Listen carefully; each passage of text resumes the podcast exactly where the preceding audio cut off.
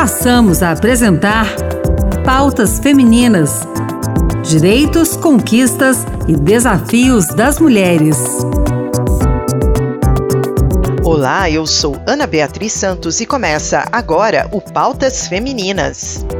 Michele Bravos, jornalista, mestre em direitos humanos, trabalha na conscientização do público jovem sobre o poder do voto. Ela falou com a gente sobre a importância do voto das mulheres nas eleições deste ano. As mulheres compõem mais da metade da população brasileira e a presença delas nas urnas é decisiva. Vamos ouvir a Michele? Olá, Michele, bem-vinda ao Pautas Femininas. Oi, Ana, e quem está nos ouvindo aí. Então, eu sou Michele Bravos, eu sou diretora executiva do Instituto Aurora, uma organização que trabalha com educação em direitos humanos. Entre as minhas outras atividades, eu sou também jornalista, professora, uma ativista muito fiel pelos direitos humanos e pelos direitos das mulheres. E aí nós estamos aqui no Brasil em pleno período eleitoral. E eu acredito que muitas mulheres nunca ouviram tanto a palavra mulher numa propaganda política quanto nesse ano. E o que, que aconteceu, Michelle? Vou tentar trazer aqui alguns pontos para a gente pensar, mas de forma alguma eu vou esgotar esse assunto. Então você vai voltar outras vezes, já fica convidada, Michelle. Muito obrigada, então. Parece que a gente tem ouvido cada vez mais nesse ano eleitoral, mulher sendo pauta. Eu acho que tem um fato que é, é o primeiro deles, o fato de que a gente, né, a maior parte da população brasileira é composta por mulheres. Então nós somos a maioria de fato no nosso país. Então esse é um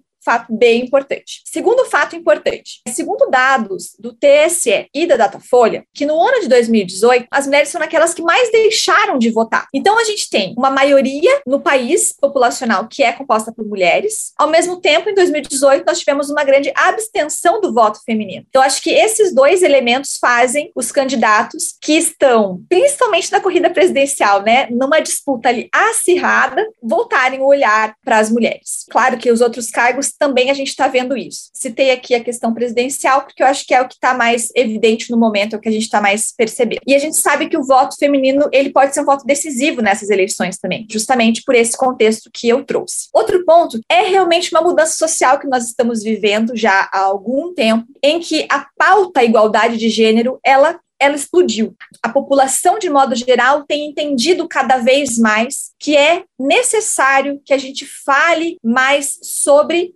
igualdade de gênero, para que a gente viva numa sociedade melhor. A gente enfrenta, sim, ainda muitas violências contra a mulher, a gente enfrenta um machismo ainda no, no Brasil muito forte, mas, paralelo a isso, a gente tem também movi o movimento feminista muito forte no país, essa última onda do feminismo, né, dentro do, do ambiente digital, com toda a possibilidade que as redes sociais, a internet nos dá, que divulgam esse assunto e tornam ele mais popular, fazem também com que a população esteja mais atenta a essa temática. E aí eu acho que a gente tem que ter um ponto de atenção que é candidatos, candidatas que trazem a palavra mulher para suas campanhas. De que mulher que eles estão falando? Porque o termo mulher, ele é muito heterogêneo. Então, a palavra mulher, ela não pode ser entendida como algo que unifica todas nós porque nós somos muito plurais. A primeira questão que a mulher que está nos ouvindo, inclusive, deve pensar quando ela vê ou ouvir o termo mulher numa campanha política é de que mulher ele está falando. Em segundo lugar, é muito importante que a gente, enquanto mulher, não aceite que pautas sobre nós sejam discutidas sem a nossa presença. É aquela então, frase, né? Nada de nós sem nós. Exatamente né? isso, Ana.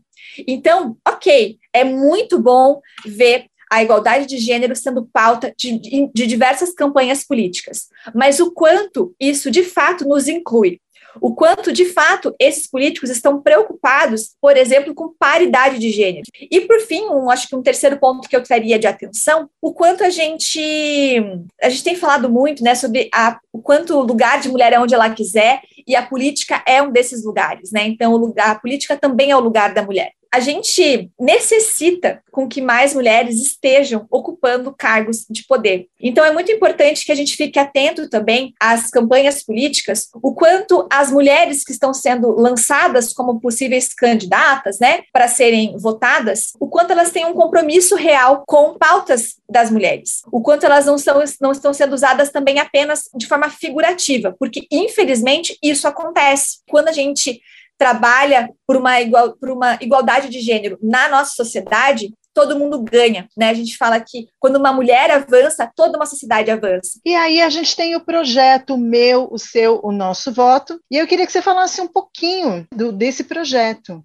Esse projeto ele nasce então no, no, nosso coração, 2018 mesmo, mas naquela época como um formato de palestra, de um evento um pouco mais simples. Mas a ideia era já naquele momento trazer a noção do quanto o voto é um direito individual, mas que vai ter impactos no nosso coletivo. E aí em 2020 a gente se une a outras organizações para pensar em como esse projeto ele podia ganhar um formato mais estruturado e aí a gente inicia as rodas de conversa do projeto Meu Seu Nosso Voto. Bom, todo foram 250 participantes dessas rodas e foram rodas em todo o Brasil. E o foco também acabou se tornando falar especificamente com o jovem e o jovem que votava pela primeira vez. A gente entendeu que as eleições de 2020, até pelo contexto pandêmico, era uma eleição em que essa noção de coletivo, ela tinha que estar mais forte e mais viva. E nesse ano a gente decidiu permanecer com as rodas de conversa, porque isso isso é muito de quem a gente é. Em tempos de polarização, nós acreditamos que conseguir dialogar sobre política é um grande feito. E a gente tenta estabelecer parcerias com outras organizações para realizar essas rodas de conversa aí com os jovens.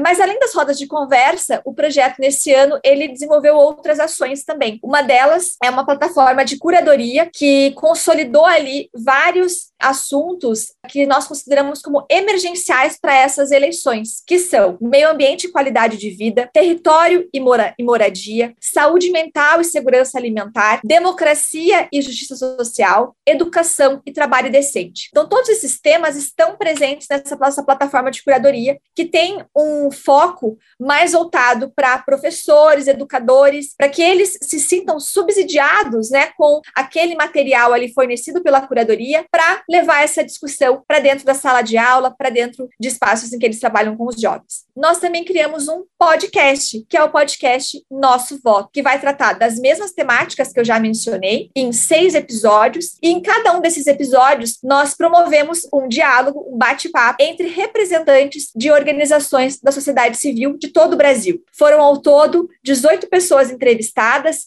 e participando desse bate-papo, a maior parte delas pessoas jovens, e foi muito legal ver essa conversa acontecendo e de forma tão rica e com experiências e vivências pautando o que estava sendo dito. E a gente lançou esse podcast também com esse intuito da, da, da curadoria de que o professor, o profissional que trabalha com os jovens, um multiplicador de, da educação, ele possa ouvir esse material, se sentir inspirado por ele e assim poder promover atividades, rodas de conversa, pautadas naquilo que ele aprendeu ouvindo o podcast. Michele, a gente já está caminhando para o final do programa. Eu queria que você deixasse uma mensagem para a mulher que nos ouviu até agora. Para a mulher que nos ouve, eu deixo aqui esse recado, então, para que hum, a gente saiba o poder que nós temos em mãos nessas eleições. Se estamos sendo alvo de tantas campanhas, é porque sabem o valor do nosso voto e que a gente possa honrar isso, então, votar pensando em propostas que realmente vão nos beneficiar, que realmente trarão dignidade, né, para nós mulheres e para toda a sociedade de modo geral. Lembrar também que quando falam de nós mulheres, de quem estão falando e que a gente possa sempre pensar naquela mulher que também é bem diferente de nós. Lembrar que o voto responsável é um direito e um poder nosso individual, mas que vai ter impacto no nosso coletivo. E é isso que a gente quer ver nessas eleições, né? Que o resultado do, das nossas, das no, do nosso voto tenha um impacto positivo no nosso coletivo. Para conhecer mais o trabalho do Instituto Aurora e da Michele Bravos, visite o site institutoaurora.org. Eles também estão nas principais redes sociais. Pautas Femininas termina aqui. Este programa teve a produção e apresentação de Ana Beatriz Santos e trabalhos técnicos de Antônio Carlos Soares. Obrigada pela sintonia. Tchau, tchau. Acabamos de apresentar Pautas Femininas. Direitos, conquistas e desafios das mulheres.